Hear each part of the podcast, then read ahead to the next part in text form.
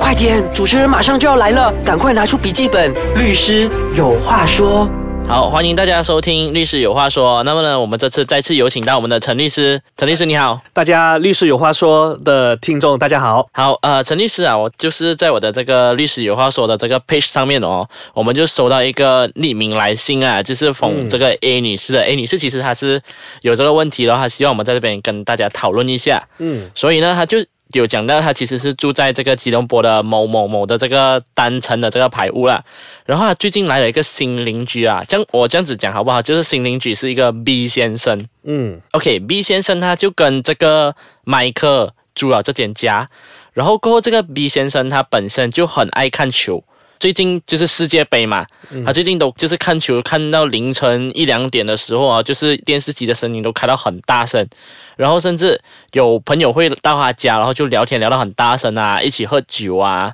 然后一直聊着关于那个球的那种趋势啊等等啊，然后甚至他们喝完了那些酒，就是那个酒罐都会乱丢，然后甚至有时那些酒罐是会落到这个 A 女士的这个住户那边。那么呢，其实她这个 A 女士她本身有试过好声好气去跟这个啊 B 先生说了，但是这个 B 先生他不理会，而且最近他更离谱的是，他这几天他修改啊他自己本身的那个篱笆，然后把那个篱笆甚至占据到了一个 A 女士的家的一些外围，所以现在这个 A 女士她本身已经有点忍无可忍啦，然后她本身就来 PM 我们就讲说，哎，能不能就是跟大家。讲一下到底能够做什么样的东西，然后他本身又能够去采取一个怎样的法律的这个行动呢？嗯，我看最近世界杯也是太多冷门要爆了，所以应该是很很紧张、很刺激哈，导致有这样子的一个事情发生。那么其实这样在马来西亚呢，我们一般上是称之为有第三方来骚扰、来进行这个滋扰我们哈这样子的一个举动，那么我们就把它称为 private nuisance。呃，那么华语呢，我们是叫做私人非法妨碍。那么如果有第三方滋扰或者是妨碍到我们去享受我们这个土地，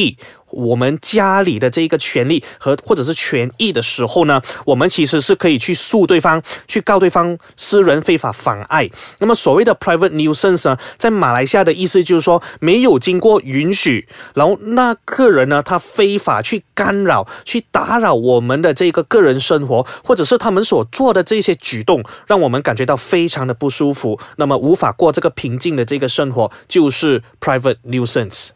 嗯。这样其实呢，就想问一下，如果他本身要起诉这个对方有这个非法妨碍的话，这样他最基本是需要证明些什么呢？当然，当我们讲到这个呃 private nuisance 的时候呢，我们必须先去证明，或者是我们先去确定它所造成的这个滋扰是什么。它可以是声音，它可以是丢东西，它可以是可能造成了一些污染啊，这样子的一些情况底下呢，我们就要去证明是说，诶，我因为你的干扰而受到这些不合理的。对待，诶，打个比方，好像这一个案例哈，就是这一个邻居 B 先生，他一直看足球，电视机的声量非常的大，那么这样子的干扰是持续性的，诶，可能因为他可能每一晚都在看，然后他的声音是特别大声，然后可能他大声的时候呢，他是两个小时，啊啊，这样子持续性的一个骚扰呢，已经对，呃，就是这位 A 女士哈，造成了这个伤害，对公共利益，可能甚至也对，呃，附近。邻居造成了这一些滋扰，呃，然后这些滋扰可能是恶意的。那么在这样子的一个情况底下呢，呃，那么 A 女士其实是有这个法律根据去起诉他，甚至可以向法庭拿这个禁止令，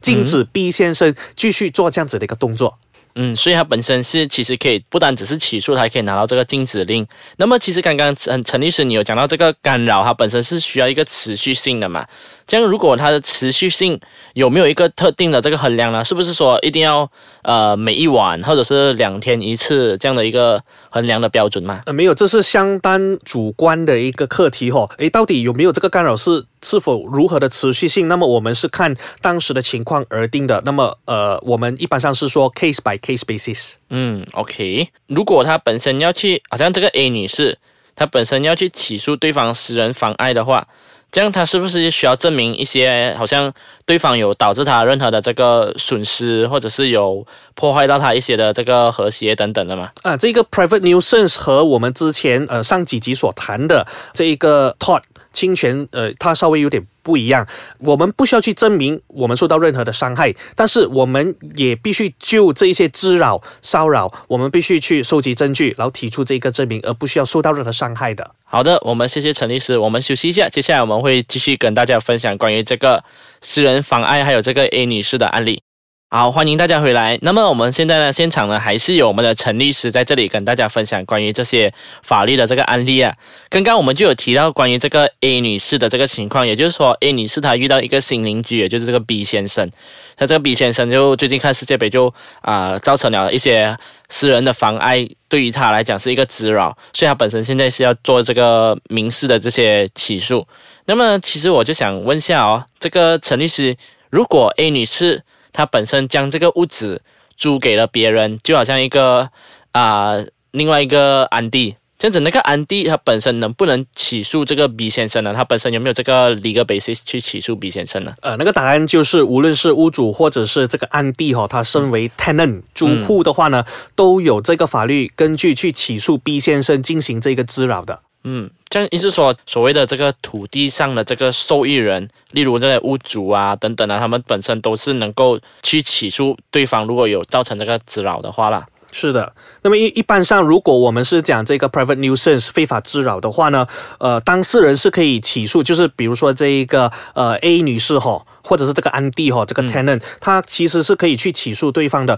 当我们说去起诉对方的时候呢，我们必须去鉴定，诶，我们要去起诉的人是属于哪一个类别？因为我们在法律上有三大类别，我们必须去 identify 去鉴定的。那么第一个肯定是那个制造者。那个 creator，呃，就是制造滋扰的那一个人。那么，如果被定罪的话呢，这个滋扰的制造者，呃，他就是有负上这个法律责任的。那么，第二个可能性呢，会被起诉的就是 occupier。那么，occupier 一般上我们是说，就是呃，居住在呃那一个屋子还是那个地方的那个人，产业的那个人，对吗？对了，没错，那个产业的那个人，他未必是屋主，他可能也未必是 tenant，他可以是诶，可能暂时住在那边的那一个人，因为。如果 occupier 如果因为呃一些个人的疏忽而导致了这一个滋扰的发生，他也是可能被起诉的。诶，比如说呃这一个呃邻居哈，我们假设哈这个邻居是一个这个屋主，他让他的员工。嗯，住进去了，它这个员工宿舍，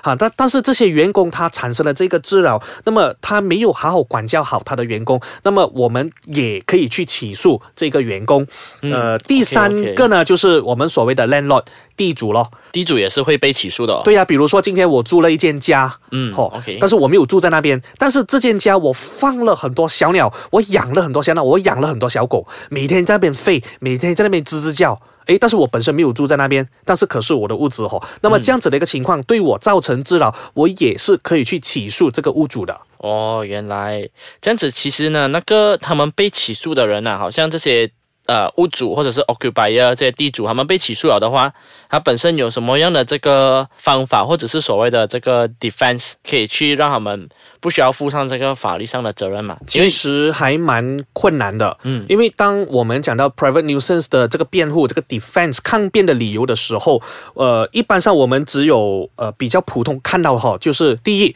necessity，我们有这个需要，诶，比如说我看这个世界杯乱喊乱叫，其实是有这个需要，而让我去乱喊乱叫的，这个需要有点牵强。对，所以这种就不是一种需要了。嗯啊，第二种的辩护呢，就是呃，我们叫做 consent。嗯，consent 就是哎，我是在你同意让我乱喊乱叫的情况下，我才乱喊乱叫的哦。你有同意过的哦，你没有反驳过我啊，这样子也算是可能是其中一种 defense。因为为什么我讲回去第一个辩护哦，就是 necessity，呃，就是哎，我有这个需要。我举一个很简单的一个例子哦，比如说我家前面。